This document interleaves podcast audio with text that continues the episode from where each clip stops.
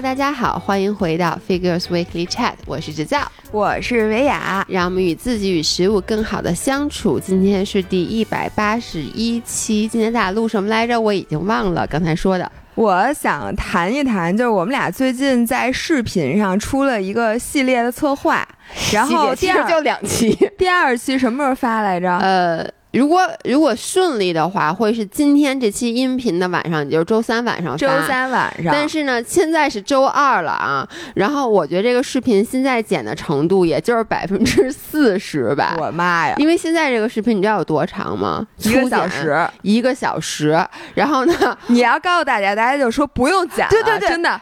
你就一刀不剪，就直接都给我们看就完了。我就猜大家肯定会这么说，因为这一次我们录的那个 footage 特别的丰富，然后那个艺术总监都下不了剪子，他已经剪了很多，现在还有六十多分钟。然后我给他的要求是剪到半个小时以内，我觉得大家在这儿肯定已经开始不高兴了。嗯，没关系，到时候把那个无删节版，尤其是咱俩版本，咱俩导演版。对，尤其是咱俩抱在一起，然后呃，你把你给我什么拿背之后，就感觉像两个大头娃娃在一起，就抱在地上乱滚的，都给大家放出来。那我们就稍微聊一下，我们其实就是这两期视频，有一期呢是姥爷带我去划水了，是的，然后呢我带姥爷去跑了一个间歇。就在公园里边跑步嘛。然后第二期呢，大家现在还没看到，是呃，姥爷带我去打了柔术，嗯，然后呢，我带姥爷去骑了台子，不就骑动感单车吗？说实话，老伴儿，同学们，就是你们看到姥爷，是不是觉得他特别厉害？我本来也特别厉害，一个号称每天在家蹬什么动感单车，我没有每天蹬，不，我之前老蹬，我最近自从划水。以后我蹬的少了，疏于练习。反正，anyways，就是我对我老伴儿在这件事上非常的失望啊！你真的失望吗？我真的很失望。你本来你的 expectation 是什么样的？我跟你讲是这样的啊，我先说，我带姥爷去了佳明的那个公司，因为人家公司有一个 showroom，然后这 showroom 里有两台非常高级的骑行台，嗯，其中一台呢是人家巴特，就我的好朋友自己自己个儿的自行车，然后架在那个跟我们家一样的那个骑行台。是他平时，哎，你知道人家佳明这公司，嗯，平时上班还可以骑台子。我咱咱公司你上班，你刚刚你跑步游泳没拦着你，也是啊。咱公司当然更好了，呃，然后呢，上班那个台子，然后另外一个呢是三万多块钱的一台功率自行车，就那功率自行车是。不用发电就不用插电，然后那个你一蹬那风扇还转，然后你踩上去就知道，哇塞，那个顺滑。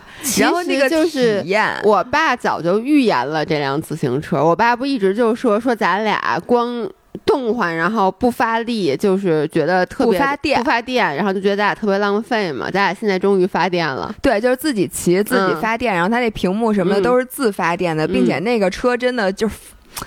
哎，太香了，就是非常非常的高级。除了价格不香，哪儿都香。哎，对对，除了买不起，哪儿都香。然后呢，我们俩，我我当时想的是，因为我带姥爷这次去骑那个台子，是用的著名的 ZV 福特这个软件，就是 Zwift。嗯，呃，然后这个软件呢，基本上所有。骑公路车的，如果你在家骑台子训练，都会选这个，基本都会。还有一个国内的叫玩路，也也挺不错的，叫 One Lap，它是和麦金的那个台子配套的。但是呢，用 Zwift 是一个更国际的，就是大家都用这一个。那天我骑的时候，我看路上什么日本的、德国的和意大利的，然后我就特给中国人丢脸。然后这个骑行呃，这个 Zwift 呢，原来一直有，但是自从疫情开始就开始特别特别火了，因为疫情呢，让很多人就他。没有办法出去骑车，就像原来是那个，如果你们家，当然了，有一些人在家骑那个叫什么 Peloton。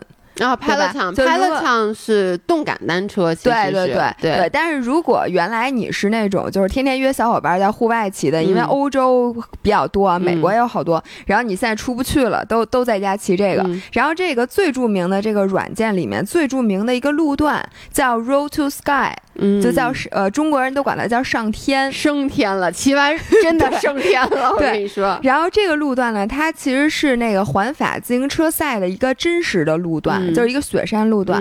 然后呢，中国人也管它叫二十一拐，因为它一共有二十一个拐弯儿。嗯，就骑到二十一个拐弯之后，再骑一段路，基本上就到顶了。然后你每到顶一次，都可以抽一个装备。嗯，然后于是呢，大家也特别特别喜欢去骑这个路。我当时想的是，咱俩在这雪山上追逐嬉戏，就是一会儿你超我，一会儿我超你。不是，然后呢？可能你之前就跟我说过你是爬坡小公主，然后你也看过我在玉龙雪山的爬坡的视频。是假车呀？不是假车，那坡是不是在啊？啊，坡在啊。对呀，那你又不是没看过我在爬坡的时候，就是车往下出溜，然后最后剩下基本上三分之二的路程都是推着车。我跟你说，骑虚拟车，我觉得好处啊，优点是不会摔。对，就是我记得当时我骑真实的那个山的那个上坡的时候，你只要稍微歇一下，稍微说我歇口气，你就往下出溜。但是这个呢，我中间就我不会往下出溜，不会摔。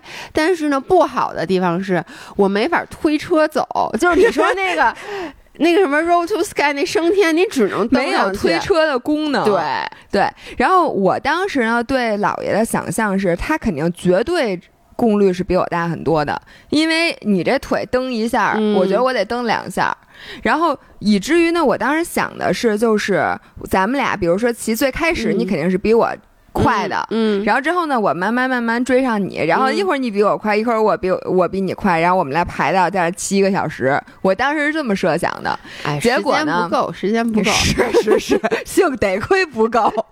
然后呢，实际情况是什么样呢？大家看一下视频啊。对，我就说，我就说一句，老爷还没骑到山脚底下呢，就跟我说不行不行，我累了。不是，你知道吗？我觉得。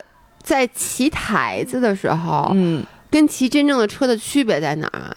你会对时间和距离产生幻觉，就跟跑步机一样嘛。对，哎，真的是，就你看你在外面跑，你觉得一公里、两公里，就是你能比较准确的预测出你大概跑多远了。但跑步机上，你就觉得那个，你知道，有时候我经常闷着，我不看，结果我在跑步机上，我就闭着眼睛，不是闭着眼睛，比如说我刻意就不往那儿看。包括我后来走椭圆仪也是，就是我那个 iPad 不是放在那儿吗？我会让它刻意把时间挡上。啊，就是我不看那时间，我闷着，然后那你会不会就是，比如说你漏了半拉那最后一位数，然后你就一直盯着那半拉数，对对对，然后就漏半拉，然后呢，但是还是刻意不看，偶尔瞟一下，然后就心想我应该已经十分钟了吧，结果一看其实是过去了一分钟，就类似于这种的。然后那天骑台子，我跟你们说啊，你觉得你已经骑了二十公里了？我我觉得就。说骑到顶上有点夸张，但是我当时心想，我骑的怎么着得有一半儿了吧？然后呢，我说我骑有一半儿了吧？他们跟我说你还没骑到山脚下呢。就是他那路啊，是最开始先在那底下绕一绕，都是平路，还有下坡，然后呢。从那个呃，有一个山脚底下有一拱门，从那儿才算开始真正的爬坡。他跟我说他累了，说问我骑到哪儿的时候还没到那拱门呢，你知道吗？不是因为真。然后你们的姥爷就骑了一个拐弯，就一共人家二十一个拐弯。但是我发现那个拐弯是最长的一个拐弯，是吗？就比较长的二十啊，算比较长对吧？比较长的一个拐弯。对对，反正吧，嗯，怎么说呢？就是我。刚才看视频，我那天觉得我很累，我觉得我很惨。但我刚才看视频，我没有想到我当时汗出了那么多，因为我只能看到我脚下的汗，就是那个汗往下滴。但是我刚才看视频，就我整个头发真的跟洗完澡一样湿，而且是洗完澡没有擦的那种湿。不过确实是我能，哎，我给大家讲过，因为原来我给你讲过，就是我在家骂街骂的特别特别大声，就是这个课。就这个路线，原来你可能还不能理解，你现在能理解，因为你只骑了一个拐弯儿，然后你骑到最后上面，就是你要以你这么大的强度，大概蹬七十分钟左右，像我都得骑大概六十多分钟，七十分钟才能骑到顶儿，就是一直这样输出的时候，嗯，然后最后就我有一次是骑到，就是我我在家对着那台子，然后对着那电扇就不停的说。你知道吗？就是说 不能大播不能播就跟说哎不能播不能播不能播不能播，就跟那个你们知道奥运的那个小女孩打羽毛球的时候喊的那都差不多，你知道吗？但是她是为了给自己打气，我是为了泄愤，因为我觉得太、太累了。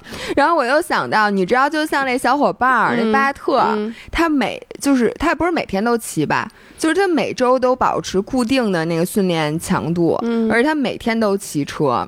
所以呢，我们俩的差距就跟咱俩差距差不多大，我觉得你。知道当时我骑，一个是我真的当时我说我要骑吐了，是真的有点要骑吐了，因为我来之前，因为我我不像你，你不是没吃东西吗？我来嗯之前我想到这肯定特别累，我吃了饺子，饺子还有馅儿，你能理解那个味儿吗？饺子它能没馅儿吗就是你？骑 也对，但是你知道你骑的时候，你一打嗝那味儿，然后就特恶心。然后我刚我在那个视频里也讲了，就是我在停下来就骑完第一个的时候，我当时特别想嚎啕大哭，但是我忍住了。如果当时那个什么什么？你再说一遍，你什么时候想嚎啕大哭？就是咱们骑完了，就是你说就骑到这儿吧。当就是当时，如果不是因为巴特在，因为他毕竟不是我，确实完全不怕认识他，吓着人家，而且你跟我说人家是什么工作，反正你跟我说让我对人家客气点儿什么之类的，所以我当时觉得他是一个外人，然后我真的是强忍着泪，就是而且我当时就是我不是想呜呜的哭，我是想啊这样哭，就是嚎啕大哭，因为就是。你知道那个感觉，就是我我之前说过，我柔术比赛不是嗯比完了以后，我就站在垫上，我就是嚎啕大哭嘛，就不是那种默默的流眼泪，真的是嚎啕大哭。其实我我说不出来，就是它是一种生理上的，我需要，就是我觉得我这憋着一团东西，它压在我的心底，然后我我喘不上气，然后就真的跟我那次柔术比赛以后一样。所以你看那个，我就骑完了以后，然后你们俩不继续骑，然后我就坐在地上，我就沉默了很久。其实我是在梳理自己的情绪，因为我当时那个眼泪就在眼眶里，然后我好想就这样，哎、好吧，啊，就这样就哭。你当时就应该哭，咱们这视频就不用再有后边了，就录你哭就行了。不过确实，所以我在这里想跟大家说一下，就是。大家对自行车不是，我觉得嗯。大家对自行车运动员需要有很多很多的 respect。我从什么跑步什么的，当时嗯。我就觉得，那你说骑车都是比赛，都是四嗯。小时，嗯。骑车四小时跟跑步四小时，我天然的就觉得跑步更累，因为你对骑车是坐座上，对，而且我觉得骑车，说实话啊，我就骑过七个小时的车，我觉得嗯我至少能骑下来。你说跑步让我跑七个小时，那是不可能的。对，但是是我，你现在有没有觉得自行车运动员真的很辛苦？哎，我其实真的想问你，就是你现在练铁三这三嗯项运动，你觉得哪一项最辛苦？自行车。自行车最辛苦。，对，因为呢，为什么？嗯首先游泳，当然了，是因为我个人的水平，我嗯游不了特别快，嗯所以呢，我心率也不会上到特别高。嗯，而且咱们比的是长距离游泳，嗯咱不是比你要说一百米比二百米，咱们都对可累死。而且我我我游一百米的配速跟我游一千五是一样的，因为我不会快游，哎你跟我差不多，就是我我只会用同一个频率游泳。对我游一千五，我游一千五跟我游五千米的配速差啊，不了那我达不到，我游五千米可能就呛死了。就我觉得就我觉得差不了很多。对对对，对，就咱们不会快速的游不，会冲刺。对。嗯，然后呢，跑步，因为我咱跑的都是长距离的，我你要说短跑，让我嗯跑好多个短跑，我觉得肯定会特别累。嗯或者跑一个，你说你就说吧，跑八百米累、嗯还是跑八公里累，就是你不好说的，对，而且看你使多大劲儿。我其实直到很后来，我以前就觉得五公里是一个遥不可及的数字，就是我第一次跑五公里之前，因为我就想到说我在高中跑八百米我都能死，我怎么可能有一天能跑五公里、十公里，甚至我现在跑最长一次啊就跑过那一次是十五公里。但我后来发现，其实最难的是中距离的跑步。对，因为你不知道你用什么速度跑合适。你说你跑八百米，你拿这六分半的配速跑，就是稍微显得有点欠缺。对但是你让我冲刺的话，你其实体内你的那 ATP CP，你不可能支持你跑一八百米，你不能像你跑一个一百米似的完就完了。而且人家跑一百米，你看苏炳添，嗯。就他为什么说后边就他最开始前面四十米有绝对的优势，嗯。然后后面六十米就跟不跟不上了。就是你跑一百米，可能前四十米和后六十米都不一样。都完全不一样，就看你使多大劲儿。我觉得就是你看，你有可能一天跑一个马拉松，嗯。还没有你你全力去跑一个嗯。八百米累呢。我真的觉得就那个累法不一样。所以呢，我我觉得跑步，因为它基本上是平路，嗯然后像我的策略就是一直是匀速，嗯所以呢，我觉得匀速的运动都还好，因为没有那么累。你是使用脂肪功能，就你再怎么瘦，它的功能体系，我觉得就是。我同意你说，就是只要你一直使一个速度，它功能体系不切换的情况下，你都不会特别难受。我觉得每嗯。次最难受的是你功能体系的切换，比如说像不管你跑几公里，我觉得一上来跑步，就你从静息状态到一个运动状态，不管是什么运动，一开始是最难受的，因为你的身体要要要要换换那个功能体系，它要进行这个切换，然后你会有一个不适应。等你适应了以后，就稍微好一点了。对，然后像自行车是什么呢？我举一个例子，就是你在跑马过程中中间加好多个冲刺，好多好多好多个冲刺，并且呢，那冲刺有可能会长达四十分钟的冲刺，或者长达一个小时的冲刺。就比如说你现在、碰到了上坡，对，碰到上坡了，因为上坡你。无论如何，你都会一般的人啊，嗯。人家运动员没事儿，像我嗯。就是感觉我一直在冲刺，因为就嗯像你说的，如果你不使劲蹬的话，你就该倒回去了。而。且就是我说，一开始我骑那个平路的时候，我就觉得是上坡了，然后你们非跟我说那没有上坡，不是非跟你说，那就是平路。不是，这我觉得怎么着百分一一一度有吗？呃，有，对吧？那不是还因为你骑到山脚下，我相信它的水平 水平面一定是在渐渐上升。反正我跟你们说是有阻力的。然后呢，哦，对，我还想说一个，我觉得这个虚拟骑行特别好的是，你之到底好还是不好啊？你刚才说的都是不好。不不，我今天说的好，就包括你。你上坡你停了，你不会往下出哦的嘛？对这个是呃好嘛安？全。对啊，然后呢，还有一个我觉得特别好的是，你之前总跟我说下坡特别爽什么之类的，什么放速。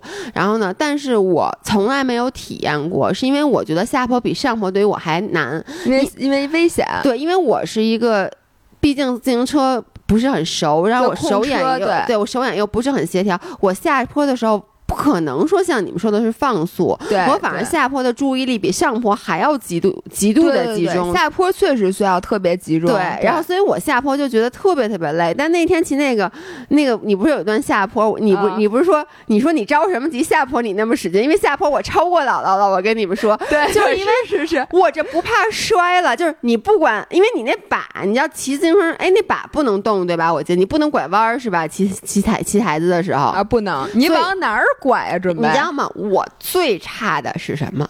我最差的是我我我拐弯儿特别差。你记不记得之前有一次，就是地上有一洞，我让那个你骑你你绕过去了，哦对我骑到洞里，我被弹出去，弹到一面包车后面了。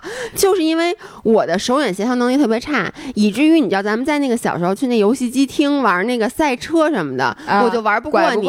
我每次不都撞墙上吗？包括咱们在英国开卡丁车，就是我不停的看那墙在那儿，我就朝那墙去了。所以你知道吗？这个虚拟骑行，我发现啊，那你山路用自己拐弯儿，对，山路十八弯，你多少弯？二十一个弯儿。如果这是一个现实生活，就是他在这个骑行很难的基础上，那些弯儿都特别的。呃嗯，其实拐弯儿就很难，我不小心我可能就开悬崖下面去了。但是呢，你不用拐，我跟你说，他自己拐那机器人儿，然后呢，机器人然后呢下 坡儿下坡我觉得的时候，Swift 的轮那设计师听完你说话都得惊呆了，什么玩意儿？说这人？然后，那下坡的时候吧，哇塞，你就可劲儿蹬，哎我告诉你。就你，就那下了也也就十秒的坡，人家到顶儿才有资格下坡，你哎到顶我能以后只骑下坡，哎，可以这样，咱俩下回配合。你我骑上去骑上去，然后你陪我一起骂街，给我加油。对，然后我不到顶儿之后呢，嗯我我点一个掉头键，嗯，然后你就坐在车上，你不用蹬，你就看着，不，自己就下去了。你自己在蹬，我在那条你也可以蹬。你可以蹬你知。道姥姥那车吧，它前面带俩风扇，就感觉呜。你们知道，就是它蹬起来，你看你要在骑下坡，哇塞，那风一吹，那头发，你再穿一小小小斗篷，你就穿超人，然后再这样把手伸开，行。哎，为此，我觉得你应该这车咱们来一个，好不好？你你你给我买我就买，但是我真的我良心说啊，我我觉得我骑骑动感单车挺好的，就是那个车，呃，它比如说有什么路感啊什么，你说骑鹅卵石路，它有咯噔咯噔的感觉啊，但问题我就想，那路他们又不好骑，我干嘛想骑鹅卵石的路？我骑平滑的路不好吗？也对，对吧？哎，我呀，就是就建议你啊，就用你这个 Keep 的动感单车，你好好练练，然后下回咱俩可以一起在雪山上追逐嬉戏。好不好？可以，可以吧？嗯。然后呢，我给大家讲啊，就是我们那天从佳明骑完台子之后，直接的就去了那个老爷那柔术馆。其实我本来我们上一次拍摄就是跑步和划水，我们是分两天拍的。对。所以呢，就是。就状态就还好，你知道吗？就不会特别累，因为我跟大家说，本身做运动是挺累的，你做运动过程中还要拍摄，它就是累上加累。但是这次呢，我们就是时间比较紧，然后我就问姥姥说：“我说攒一天行不行？”她跟我说没问题。然后他之前还在我们你，因为你对一开始对柔术课有一个误解，对不对？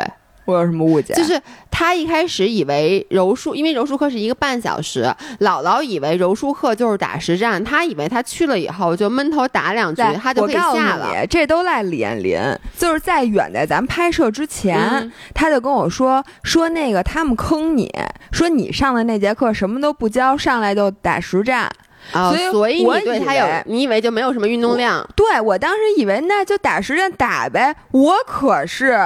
啊，因为打架进过派出所，这个这个故事我没有给你们讲过，对不对？讲过，我给大家讲过，你讲过好多好多次。因为为什么老有人说没听过这个故事？于是呢，我当时想的是，那我怕谁呀？不就打吗？而且我觉得你应该也是想，可能两轮下来你就被打死了，所以我就想着我就我就意思意思，然后不就结束了吗？我没有想到那是一节真正的课，对，而且长达一个半小时，然后最开始还各种 drill 练动作，然后最后才打呢。是的，所以我那天有点轻敌了，因为我早上起来先按照我的那个计划，先那个跑了一小时步，游了一小时泳，然后问题是我还没吃饭。对。我那天就吃了一顿早饭，结果呢，下午因为阴错阳差的，我们本来想的是先拍骑先骑车，骑完车之后我就跟脸脸一块吃晚饭，对，然后吃完晚饭之后再去打柔术，不是安排挺好吗？结果呢，中间就耽误了，然后我就没吃上这饭，是。幸亏脸脸点了那个紫菜包饭，哎，我在这里跟大家说一下，姥爷推荐那紫菜包饭 Y Y D S，好吃，特别好吃，就这紫菜包饭呢，它是外面是紫菜。紫薯。呃，不是，基本上是外面本人家传统，反正它米就很少，然后料特多。就是那个紫菜里面它放什么呢？肉放咸蛋黄，这是自己加的，对吧？对，咸蛋黄放肉松，放一些什么咸菜，然后放生菜，嗯，然后还放一些肉，对，反正巨好。哎呦，就是那里面有甜的东西，有咸的东西，然后口感非常多，就好像一个寿司，但是它里边米少。我能说它比，我觉得它比寿司好吃。就是这比那个很贵的上面给你放片生鱼的寿司，我我我更觉得里面加那个便宜的火腿肠配便宜的肉松配便宜的咸蛋黄更好吃。你这样说寿司，人家寿司吃的是什么？跟这个东西完全就是两两个吃法。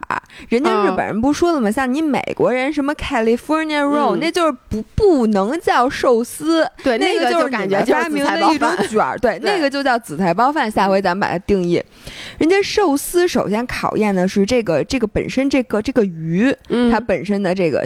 我能跟你说句实话吗？嗯，我吃寿司什么鱼都一个味儿。你知道为什么吗？你就没吃过好会席。你下回能不能去吃一次好会席？然后你可以邀请我和你一起吃，我还可以给你讲讲。好不好？然后这个寿司米，就是这个寿司师傅他的米，比如他是偏咸口的，偏甜口的，他捏的是松的还是紧的？他那个调味儿有什么特点？他这个，哎呦，这太有讲究了！我跟你说，你不要评评价我们寿司，把寿我把寿司说不如紫菜包饭好吃，我不同意寿司师傅都气死寿司之神，可以把眼睛瞪大啊！寿司之神好像去世了，哦，是吗？就是那个拍那个纪录片的那个，是不是啊？我我我我不敢瞎说啊，但是我觉得好像我看过一什么什么消息。Anyways，然后呢，就吃了一紫菜包饭，然后我还吃了半个三明治，然后就三明治没吃，吃了半个。没有，你不一直在打电话会吗？在去的路上打电话会，我我后来在咱们已经到那儿的时候，我把我吃了半个那个三明治，然后就上课了。然后那天就非常的狼狈。然后说实话啊，就是。打柔术比我想象的要好玩儿，而且是不是就是第一你觉得不那么可怕，第二就是如果没有这铁三这些乱七八糟的东西，你觉得什么叫乱七八糟的东西啊？你给我重新说，如果没有铁三这项神圣的训练，你是不是觉得寿寿司寿司挺好玩的？我就我就去做寿司去了，就是柔术是一个你可以去。发展的运动是你知道吗？因为我原来想到柔术，我为什么就心里特别抗拒呢？是因为我原来打过拳，嗯，就是上过那个拳课。上拳课的时候，我特害怕，嗯，就是那个我打老师的时候我不害怕，然后老师只要一打我，或者说两个同学就是对打对打都不用实战，只是做 drill 你就会我没实战过，就是对打的时候，人家一拿那个拳往我脸上就这么一挥，我就闭眼，嗯。就是我本能就会闭眼，不光是打拳，就比如说咱们之前打篮球，人家传球给我，我也闭眼。咱俩打排球那天没闭眼 已经很不错了。我跟你说，我特怕，因为我和姥姥就是我们俩。特别不精于任何球类相关的运动。我们俩原来上高中的时候，我们俩体育是一个班的嘛。就如果大家不知道的话，就我们那个高中是两个班的女生合在一起，就体育课男女分开的。我们俩也是因此认识的。然后我们就记得特别清楚，当时上体育课的时候，一上篮球，我们俩俩大高个，我们俩真特高啊，就往那儿一戳。然后每次他们都说：“来来来，场上他就代表他们班，我就代表我们班。”我们俩互相防。对，然后。我跟你说，就是反正只要球过来，我们俩不是抱头蹲下，就是那种哎呦，然后就闭着眼睛那个球影。我没跟你说，我们俩打篮球打成了击鼓传花吗？就是人家把球传给我，我就想怎么能赶紧脱手。对，然后我们就别给我，别给我，千万别给我。然后我就甭管传给谁，只要传出去就行，你知道吗？我真的觉得我在玩击鼓传花。就当时，因为呢你说吧。让我三步上篮，我永远多一步，就永远都不对。嗯，你说让我投篮，我肯定投不进去啊。那你说我还能干点啥？我只能赶紧传球。我就记得以前，因为别人一般打篮球的时候，像打得好的，咱们班那些女生就会那样一举手说这儿这儿，然后呢就互相传。然后他每次看我一眼，就我每次都希望，就有点像上课的时候，希望有一道题你不会，希望老师不要点你名儿，就老师一往你这看，你就把眼睛往别的地方看。我会刻意的回避那个想传球给我的人的目光，我就告诉他我现在很忙，千万别传给我。然后每次我们班那个就是国鹏他。体育队长嘛，然后哎叫那个叫什么叫体育课代表，他拿那球，他看我一眼，然后我每次就把头这样别过去，然后他如果还是把球扔过来，就会打在后脑勺，打到我的耳朵上，然后我我们俩每次互相防，就是我们俩谁都没有球，然后呢防的特别起劲，主要是怕有人万一看见我不太忙，想把球传给我的时候，我好告诉他我有事儿干。对我们俩都很。努力的防对方，就是为了让 让对方那班的同学不要把球传给他。后来我就记得我们班那打篮球是史鹏飞吧，跟我说说你不用防侯世尧，他不需要防，你就让他把球传给他，你看他能怎么着？肯定扔不进去，不用防他，不用防他，你过来过来抢篮板。我觉得巨搞笑。咱俩对于带着速度的东西。都会有一定恐惧，恐惧。主要我手眼协调性特差，以及球类球只要是运动的球，我整不明白。所以呢，之前想学网球，差点把人教练鼻子气歪了。啊，真的，对，你还认真的学过一段时间哇塞，我学一年网球呢，特别认真。因为姥姥她自己当时学网球的时候，她还送她在我身上，是我根本不打网球。你说她送点我什么不好？她送我一网球拍这不想看看还有没有比我更笨的吗？然后。他说：“你好好练，将来咱俩一起。” 然后我就去请网球教练。我因为姥姥还正经学了一年呢，我真的也就学了得有有四节课吧。网球教练真的被我才是气死，就因为你知道我。不会的，除了是我打不着球，那肯定是打不着。我还不会放松，我是一个特别紧张的人，所以你知道他每次那站姿，他每次不是说挥拍他，你要浑身放松，我就跟机器人一样啊，就是我懂，就那个每一步都挪动的，就是那种噔噔噔那样子。然后所以我就网球就尝试了，可能一下下我就放弃了，这也是因为那球来，哎，那个咱们的相机关了，姥姥去开一下相机啊。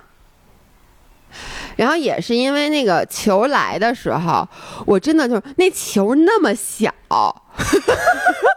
你哪儿打的？不是你打的是网球吗？这乒乓球吧？这你知道吗？老老爷在他手里就是那个你比 OK 的时候那个动作。他在他的那个大拇指和食指中间掐了一个网球，不是？你见过网球吗？你怎么回事？不是，就就反正就是，我就说，如果你扔一篮球过来，我肯定能拿拍子打着。你不会的，你会蹲下来，你会抱着头往下蹲。我拿拍子，我就能拍着。你说那网球那么小，你咋 拍？行了，咱俩别丢人了。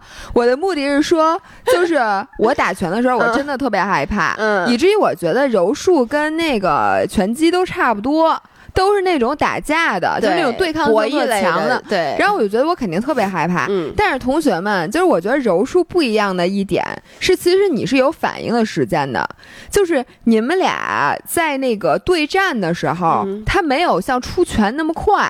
对。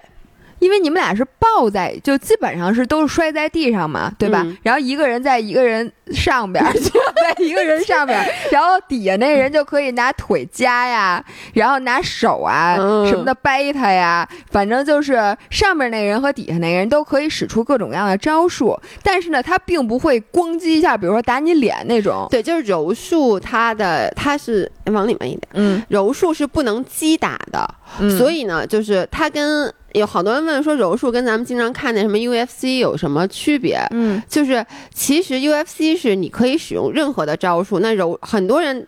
呃，在里面会使用柔术，就把对方拖到地面。柔术都是在地面的嘛，但是他那个你拖到地面，比如你打 MMA，就是你就可以用骑在我我骑在你身上，我可以用拳去击打你的脸。但是柔术呢，就是你不能，你只能通过脚技或者关节技，你不能有这种这种有巨大冲击的动作，所以它就是安全很多。而且姥姥一去那儿。他先把我的这个教练，就大门老师拉到了一边。他问人家，太给我丢人了。他问老师说：“老师，我今天就特别想赢，你能不能教我一个一招制胜的绝技？”然后呢？我的老师就被他问的哑口无言，因为他可能没有被人这么问过。然后我老师想了半天，最后跟他说：“说你看啊，说柔术是这样的，比如说人家可以折断你的关节，可以勒晕你，但是呢，你不想让他做这些，很容易，你只要服就行。不是当当时大门老师是这么跟我说的。我当时对柔术的理解是说，一定会有像玩游戏那种大招。”嗯，就是比如说某一个奇招，嗯，你只要使在对方身上，比如说抠鼻孔啊、挖眼挖眼睛啊、揪头发，就这这种，然后你就很容易去打乱对方的阵脚，你就有可能会取胜。嗯，然后大门老师跟我说说，你知道什么是真正的降服吗？降服就是让你从内心对对方感到臣服。然后说呢，所以这意思就是说，如果。对方认为你不配降服他，嗯，那你永远都降服不了他。所以呢，这个是有绝对的优势和劣势的。就是比如说，你就算你被我某一个奇招震慑住了，你马上就会意识到你比我强，然后你再怎么能都给我挣不过来。所以呢，你是没有机会让我降服你的。他就是那个意思。我一听完了之后，他然后就说了你刚才说的那些话，说他有很多什么能折断你的关节，能怎么怎么着。我听完之后，我就瞪大了眼睛，我心想，那这个。我我感觉就是上课之前得签生死状那种，然后于是大门老师就教了我一个绝招，就是说，如果你觉得你实在不行了，你赶紧拍地。说如果你的手拍不了地，你可以用脚拍；脚拍不了地，你可以大声的喊“我服了”，这样对方就不会置你于死地。然后姥姥就一开始，反正她在，她就那天说的最多的一句话就是：“哎呦我去，我服了。”我我当时特别怕，我当时说错了，比如说我脱口而出的是我错了。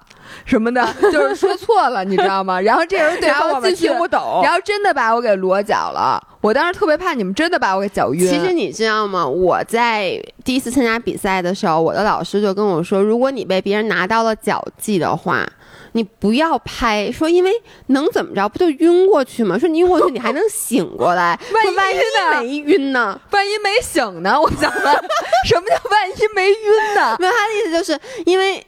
你知道，他说柔术在很多时候，就如果两个人旗鼓相当，就是从力量上来讲，从技术上来讲，都是旗鼓相当的话，这个时候拼的是，呃，意志意志意志品质。嗯，对，就是他说有时候，他说他拿到一个位置，其实那个位置没有那么强势，但是呢，因为对方会被他震慑住，所以对方就会就觉得我不行了，然后他就说，比如说。对方拿到了你的裸脚或者任何一个脚技，他的目的当然是脚晕你，但是你就硬扛，然后对方因为他得发力嘛，他脚你过一会儿他自己就没劲儿了，而且他也觉得我去，他怎么还不晕？是不是我这姿势没拿对？然后他就松动了一下，他可能一调整一松动，你趁这机会赶紧就挺就是逃出来。这也是我觉得柔术的魅力，就是在那个课结束的时候，我们全都打完了，我我当时已经破相了啊，然后呢，大门老师就讲说。这个柔术啊，没有绝对的优势和劣势，因为有一个人问了问题，说在这种情况下，我是绝对的劣势，对吧？我都这样了，那我是不是只能拍了？我还有没有什么别的办法？结果大门老师就用了一个动作，一下说：“你看啊，他拿你的这个位置的时候，其实他这块是完全暴露给你的，你只需要用手砰，反正我也不知道怎么不是这样的，反正就是怎么一弄，晚上反败为胜了。所以他就说说你，当你觉得你作为绝对的劣势的时候，其实你都是。”非常明显，只要你心里不放弃，你都可以先回到中立的位置，然后再从中立位置转移到优势位。你不要觉得你自己就是他是没有死局的，是的。你看象棋是有死局的。就是说，你到了这块位置上，你甭论走哪个，你最后那个都是死。对，但其实如果你被别人拿到关节技的话，就是你看，就是你大家不要觉得大门好像就在忽悠我们说不要服输。他的意思是说，因为柔术里的脚技都是短暂的，让你大脑就是供血不足，然后你那个晕眩是非常短的。我们晕过吗？呃，是这样的，我们在初级课上会有时候做一个训练，就找自己的底线，就是比如后面那个人就做你裸脚，然后你就手这么举着。就是，然后当你手落下那一瞬间，就说明你晕了。然后他其实就是，然后你不不要拍，就是老师是想让你知道你的边界在哪儿，这样子你以后就知道你什么时候你就要晕了。比如你想拍，你就可以拍了。因为很多时候，像我啊，我是一个很怂的人，就是我基本上。被人拿了这个位置，我稍微有点不舒服，我其实就拍了，因为我又不跟人比赛，我就我就有的人觉得认输特丢人，我一点儿都没觉得，就我觉得认输不丢人，如果晕过去了尿裤子才丢人，所以呢。我一般就是很快就拍，但是基本上所有的学生老师都会让他找一下自己的边界在哪儿，因为每个人能扛的这个时间和能扛的这个力度是不一样的。然后我觉得这点就特别哲学，你知道吗？健身说到底到最后都是一个哲学命题。对，你知道吗？就是咱们经常说的，就是你要了解你自己的身体。就是，然后你要不停的扩大你的边界。我真的觉得通过柔术就上这一节课，我就扩大了我自己的边界。我原来是一个其实很抗拒身体接触的人，像你知道篮球就是那种，我妈说我从小就如果是小朋友扎在一堆伸着手说哎我要什么的，我就抢，我是绝对躲在最后的。就是我特别抗拒这种接触。然后像篮球这种什么足球，我看他们就。互相什么扯着衣服，就这种运动，我天然我就根本就不敢碰。然后呢，上完这节课之后，我发现其实我是可以有一定对抗性的。对我一直就是说，你其实是属于天赋很好的。那天就是在上这个。呃课的时候，其实像姥姥是属于纯新手，那一般呢就是你需要先上五节新手课，就大概把这些基础，就是其实都不是动作教给你，而是告诉你这大概怎么回事儿。嗯比如说一定不能什么，比如那那那天我弄你，我一就是你应该跪在地上，你老趴在地上，哦，就你一下就就你觉得趴在地上好像你很安全，其实不是，他会把一些大原则告诉你，然后再上二十节初级课才能上高级课。哦，就是呃几个原因，一个是说你上高级课你动作都学不会，就那天你看，对对对，因为高级课高级课是连贯，就好像就直接教整句了，我连单词都不会哎，你说特别对，就是初级课的时候，老师主要教你，他也教你技术，但他的技术都是一个一个教给你，而且他会讲的很细。他其实就是让你去了解这个，呃，柔术里面你将来会遇到的各种各样的情况，比如说什么叫封闭式，什么叫被拿背，然后呢，你这个呃十字固的原理是什么，然后 这真的就是象棋，对他先教你，比如说先你先背棋局，对就是每一个这个棋局你怎么办，那个棋局怎么办，那个棋局怎么办？是的，然后嗯也像你刚才说，他其实就是先把单词都教给你，你啊先扩大你的词汇量，然后高级课呢就该造句了。嗯，就是他就会把语法教给你，他会告诉你这几个动作怎么串联在一起，那几个动作怎么串联在一起。然后呢，他会告诉你，比如说他出这招，你应该这就叫。对话，你知道吗？对就是别人说什么你说什么，然后你说完别人说什么你再说什么。对，我跟你说啊，就是这个就是天考验天赋的时候了。像嗯像我呢就没有这个天赋，因为呢我就光听大门老师说，你不是没有天赋，是因为没有人在这个阶段是有天赋的。我嗯刚才在录视频的时候，我还说，就是姥姥她学的非常的快，因为我带她上那节高级课，学的技术是一个比较难的技术，就叫菠萝，但是它其实就经它有一些翻转、肩翻、翻跟头，反正等等的动作，然后它又是一系列的串联。我基本上是学了柔术一年多以后才开始接触这样子的技术，但你我现在一点印象都没有，我就记得翻来翻去的然。后呢，呃就是姥姥的强处在什么？因为我跟你说，就如果你是一个完全没有运动过的人，你其实上去一定是抓瞎的。但其实所有运动是相通的，虽然他平时做的运动，不管是铁三也好，什么乱七八糟其他的这种有氧瑜运动。伽之类的，对，但是他其实最后他对身体的掌控性是很强的，能找着胳膊，找着腿儿。对，就是能指哪儿打哪儿，然后这个就很重要，所以他在模仿动作的时候是非常厉害的。就是那天大门老师还跟我说，说确实不一样，说运动博主就是那天学的动作很难、很复杂，但是姥姥能够全程模仿下来，但模仿下来并不代表他理解了这个动作，就是他不知道这动作是干嘛的。对，而且呢，就是人家说，就比如说他到哪个位置的时候，你其实你就该把这套使出来了。嗯然后你你真正实战的时候，嗯你不知道他干嘛，就是你根本对不上号，对用不上。是的，所以那天我，你看我现在学了这么长时间，我大概是可能学了一年多以后，我才能做到打实战的时候不是脑子完全，空白，不是嗯完全空白，在前一年里就是完全空白，就是你一开始想特好，你只要一开始打，对方一揪你领子，你就开始慌，然后你就开始各种就是就像我一样，然后就是啊，对然后就是各种正吧。对，就各种正吧，然后哎我我想跟嗯大家说一声，就柔术是一个回合两分钟，对吧？五分钟，咱那是五分钟啊，嗯哦，那还行，你知道吗？我我一直以为两分钟，五分钟就是你就瞎挣吧呀。其实你耗费了巨大的体力嗯在无用的招数上，对然后最后你想使招的时候，你发现你没劲儿了，真的没劲儿。我当时就跟姥爷说了一句话，我躺在地上，我一点劲儿没有，我说。我说你别动啊！你现在就这位置，你让我歇会儿，我还要打你呢。我我对，然后我就跟他说，我说那行，我说那你骑我身上来，你打我。他说，等会儿我这就来。我说你等会儿，你现在就别动啊！你让我歇一分钟，我马上就要打你了。我 对，这累死我了那是天。。然后那个我跟姥姥在这个实战的过程中，呃，他。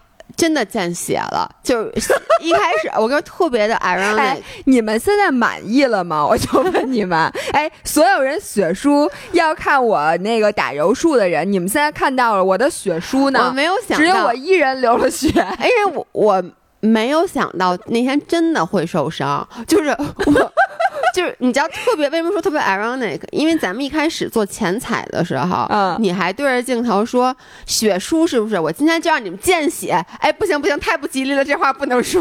然后结果真的见血了真。见血了，然后是怎么回事呢？其实就是哎，我觉得你别告诉大家了，让大家看视频吧。对，我不告诉大家，但是我就想说的是，嗯所有的新人在一开始打实战的时候，因为你不会使招数，然后呢，你又很使蛮力你，又很害怕，你就会使蛮力，而且你会使劲的挣吧。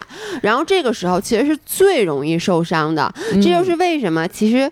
新人除了你，因为这次是为了拍摄嘛，我特意跟那个老师要了特批，不然的话，新人在我刚刚说上满二十五节课之前是不允许你俩实战的。嗯我打柔术受过很多伤，那基本上一半儿的伤是在我是新人的时候受的，嗯，就那个时候我也不知道，而且。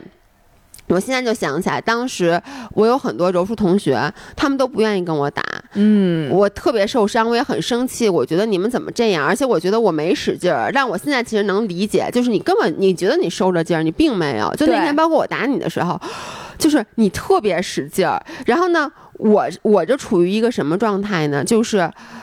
呃，我如果也使劲儿，我就觉得我会伤到你；但如果我哦不使劲儿，我觉得你会伤到我。所以，就我想说的是，我一半儿伤是在我是新人的受的时候受的，还有一半儿伤就是我。会会打了一部分之后呢，我跟那些一开始的新人然后被他们弄被他们伤的手弄伤了。就是我跟新人打的时候，我一般就是特别收着，但是呢，还是不知道有时候怎么着，就他一争，然后怎么着就误伤到我。哎我真的觉得，然后不过这回我真的是对柔术产生了新的认识，嗯我也对我自己产生了新的认识。嗯我还没跟我妈说呢，但是我想说一下，就我妈从小就说我是一个特别弱的，就性格也特别弱，然后你完全不能有，是就是完全不能有竞争性的人。然后自从打了一次柔术之后，我发现我其实没有你你不是说了吗？赢是一种习惯，你赢这是一种你你去就是赢能不能。把这句话剪掉？我现在觉得。这钱踩上你说的吗？不，你不是去就是为了赢的吗？不赢你打他干嘛？对不起啊，对不起，我我对赢有一些误解。对，但我真的觉得那个，呃，如果说你有小孩儿，让他嗯想锻炼一下性格的话，嗯或者说你自己想锻炼一下性格，拓宽一下你的边界的话，我觉得这个人体象棋挺好玩的。对，而且你知道，我之前一直就跟你说，嗯你是一个本身体育天赋很好的人，然后为什么你很适合打柔术？第一是，咱毕竟你别忽悠我办有脑子卡，，我没忽悠你办卡，但我就说啊，就是这次其实你的表现完全在我意料之中。就第一是因为我知道你是一个有脑子人，当然这次还没使上。嗯第二就是你其实很有劲儿，以你的体重来说，你很有劲儿。你只是跟我比，可能你劲儿不够大，但是我在你那腿跟大闸蟹似的，这句话你给我录下来了吗？录下来了。啊，录下来太好了！我记得当时姥爷拿两条大腿姥姥夹我脑袋，然后来回来去地夹，我就说他那大 腿比大闸蟹还有劲儿。当时呢，当时因为是我有点饿，所以我只能想到大闸蟹这个比喻。但你知道，就是如果你跟你同样体重的，因为我有时候也会跟你这个体重的人打过，哦那你绝对是我打过这个重量级最有劲儿的，所以就是你是有有绝对优势的。行，等我退休了，等我铁三退休了、退坑了以后，我可以尝试一下柔术。是的，我跟你说，如果你你在练练几年铁三，拥有了像铁人一般的体魄，嗯然后你再去练柔术，可能就无敌了。就是你无论如何，你能把对方给耗死。对我就想说你，你到时候又有爆发力，靠爬坡练出来的，又有靠游泳练出来的耐力。大膀子。对，然后呢，你就等于就缠着他呗，然后你铁三又练腿又练上肢你就你让我抱着他我想起了，就是呃，什么东西来着？嗯就是他吃比他大的东西的时候，他就一直缠着他，然后把他弄得他实在没劲儿，最后就蟒蛇。大蟒蛇吗？对啊，蛇不就是先把那个东西给它不是一口给吞到肚子里，然后把那他也那肚子先把它缠死啊，就是哦蟒蛇它不是吃生吞啊，蟒蛇吃老虎什么就会就吃那，老虎啊，就是它会吃那种呃就比它大的对大很多的那个就叫什么呀？捕呃食肉动物，它都是先把它缠死嘛。以后姥姥就有了一个新的外号，叫大蟒蛇。我记得之前那个老何说周周慧叫大蟒蛇，我我像周慧吗？我是第二条大蟒蛇。好，嗯，但是你知道，我觉得这次就不管是体验骑车也好，然后包括跑步也好，有一个很重要的我的体会啊，就是真的就是所有的运动都是 check your ego。嗯，很多运动。比如说像呃跑步和骑车这种，说实话，我一开始就总觉得这种东西就是谁都会，嗯，可能你天生劲儿比我大一点儿，或者确实谁都会。但是我现在觉得不是，就包括那次跑步也好，然后这次骑行也好，我觉得就是战术和战略是非常强的，就是包括你不是说吗？什么爬坡，你你当时就告诉我说你你得。呃，什么？第一要躲在你后面，第二你说你什么把轮儿调小，就阻力调小，然后让那个让它轻一点，轻一点，然后会更加的容易，等等等等。它其实是有很强的技术性在里面的。我没有技术性，我能说一下，对它的技术性不体现在变速上。我哎，我能给大家先讲一个我觉得最搞笑的事儿，就是我我想到的是，我需要先教一下老爷用这个骑行台。我当时想的是，我教的他是姿势，比如说你。坐踩你会觉得很疲劳的时候，你站起来摇一会儿车，然后歇一会儿，然后呢，你要胸打开，不要攒着什么，然后脚画圆，就是不要使劲往下踩。但是我没想到的话，是我们花了大部分的时间都是在教他怎么变速，因为呢，变速有那个不是。我今天还录的时候，录后踩的时候，我还说呢，你的。教学方法是不对的，就跟你看，就教你柔术。我如果一上来就告诉你这些大原则，我说你其实需要做的是去大家的是人家的大腿外侧和手臂外侧以及背部，然后我不教你具体的动作，我不告诉你怎么去，你也不明白，对不对？他一上来跟我说什么又大轮又大飞又小飞又小轮，什么。不是，然后呢？对，什么乱七八糟的？对对，是我是我的问题，我的问题。然后呢，姥爷就问我，你就告诉我，我上坡的时候动哪只手？对，然后呢，摁哪个？你其实就告诉我说，一共四个扳手，你捏哪个扳手加哪个扳手，就让它更轻；哪个扳手加哪个扳手，它就更沉。问题是你得看你现在是轻的，是沉的呀？不是，你就告诉我在任何时候，现在那没有啊？不可能，你在任何时候肯定是说，比如说你想。让那车轻点儿，你肯定是搬哪个扳手？那它已经轻了，你再搬它就没用了呀。对，那就顶多我搬到头，我搬不动了，就完了。我自己捏两下，发现它轻不了了，我不就放弃了吗？老爷，老爷本来就听不明白，我正在给他解释吧。然后这时候李彦林又来了，因为他要拍，他就问我：“哎，我现在拍哪儿？你告诉我我拍哪儿？你动哪儿呢？你给我看看。”然后我就跟这俩人，然后最后，嗯。最后，姥姥就跟我说：“这样说，反左手别动。”不是，因为我跟他说：“我说这样吧，你就给我调到最大阻力。为什么呢？因为 蹬一下试一下。对我对我的大腿，这 这大青蛙腿，我非常的有信心。我觉得我蹬一下试一下，你就把阻力给我调最慢。你可能蹬三下，抵得我蹬一下，阻力最慢，对，最大，然后就 就确实骑最慢，因为根本蹬不动。然后姥姥就最后跟我说：“说咱今天是爬坡。” 说你要是阻力那么大，你可能根本就是踩不下去。然后他就就告诉我，你就这两边帮你调好了，你别动，你就只动你右手就行了。然后在骑的过程中，他就一直在跟我说，你把阻力调小点。哎，不对，你已经最小了，那你就这么着吧。我说你就这么着吧，你使你使点劲。大家，请大家那个期待我们这期视频。我觉得咱俩都给大家剧透太多了，但是你听我们说，跟到时候看到我们的这个，嗯，表现很搞笑的。我预期啊。就是咱俩柔术的比赛的那些画面会被大家截成很多很多张图，嗯，而且你知道吗？就是我后来遇到了挺多人，就不管是我柔术的同学也好，还是我水厂的朋友啊，包括你知道，就上礼拜跟花花他们吃饭，你知道他们小雅他们是从来不看咱们视频的，但他们不约而同的都说，就是咱们上期是对方运运动那些，包括悠悠和一农都说是最逗的视频。就是，所以呢，后来在后采的时候，导演就问我说：“接下来你想拍什么？”我一想，你好像没有什么运动的，游泳，游泳。那我再怎么差，咱俩也不会差太多，对不对？你肯定比我强啊！游泳，你可是一个能游五千米的女人，我想都不敢想。那那你，我还能带你干点其他的事儿呢？干点啥？滑雪呀！你还记得我那次滑雪，把你扔在半路上，然后我自己下来了，你下来哭了吗？怎么着？咱们这次 那次还只是南山，现在我想想那个坡也也就是就跟你这回往天上滑似的。哎，就就你记不记得？就是你 跟我说这样，咱俩骑车先骑上去，然后再再滑下来，怎么样？就是你知道，我我现在想想啊，我那次滑雪没等你自己先下来，就跟你这次骑车没等我一样。我怎么没等你？你在终点等我，那叫等我我就没使劲儿好吗？我一直在等你，那我也不能不。动了呀！我不动了，他就该那个 disable 了，你知道吗？我必须得一直骑着，我压根儿就没使劲儿。你看看咱俩那视频，我一滴，我出了一滴汗吗？你还告，但是你还告诉我什么要保持踏平？我看你踏平可快了，我就看在你旁边叫空柔吗？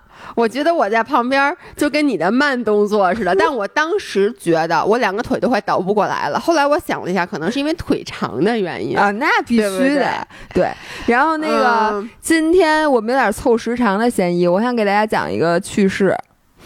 我知道吧？这个趣事就是我有一个朋友，嗯，嗯，然后你这个朋友经常出现在我们的 音频里。这个人最最近干了一件我觉得巨搞笑的事儿，就是因为这个人呢，他最近养了一条狗，他以前没有养过狗，他养的什么狗？那个边牧。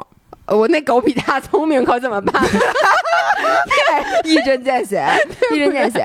然后他们家那小边牧呢，特别活泼，就特别闹。哎，我在这里插一句，我能说我我那个我非常同情所有养边牧的朋友们。边牧特别闹。如果大家谁养了边牧，请给我留个言，我一定要 respect 你一下。我就没见过边牧在楼底下走过直路，就是所有的人遛边牧都是那边牧满地乱跑转圈，然后这主人跟着就是永。永远都是马上就要被被蹬摔了那种感觉，你知道那种。然后他就养了这么一只狗。然后前两天他心急如焚，因为呢，他发现他们家狗不吃饭了。嗯。之前呢都是那个倒一碗狗粮，歘就吃完了。对。然后呢，最近就不吃了。于是他就觉得这狗是不是病了？嗯。于是就带着狗去看了兽医。嗯。然后那个兽医就跟他说：“说你们家狗没病，你们家狗发情了。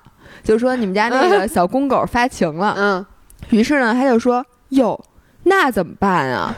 然后人家说怎么办？没办法，说你你要不是做一下绝育，他就急了，说怎么能做绝育呢？我们家狗正当年 做绝育，那太残忍了。说不行，说你们这儿有没有什么服务啊？然后那人家就说 什么服务啊？说我们这儿去按摩，对，说。你们这儿不是有宠物酒店吗？还说你们是不是有宠物酒店的服务啊？给狗找个小姐，你狗小姐说你有酒店，你没有服务吗？那我们这怎么办呀？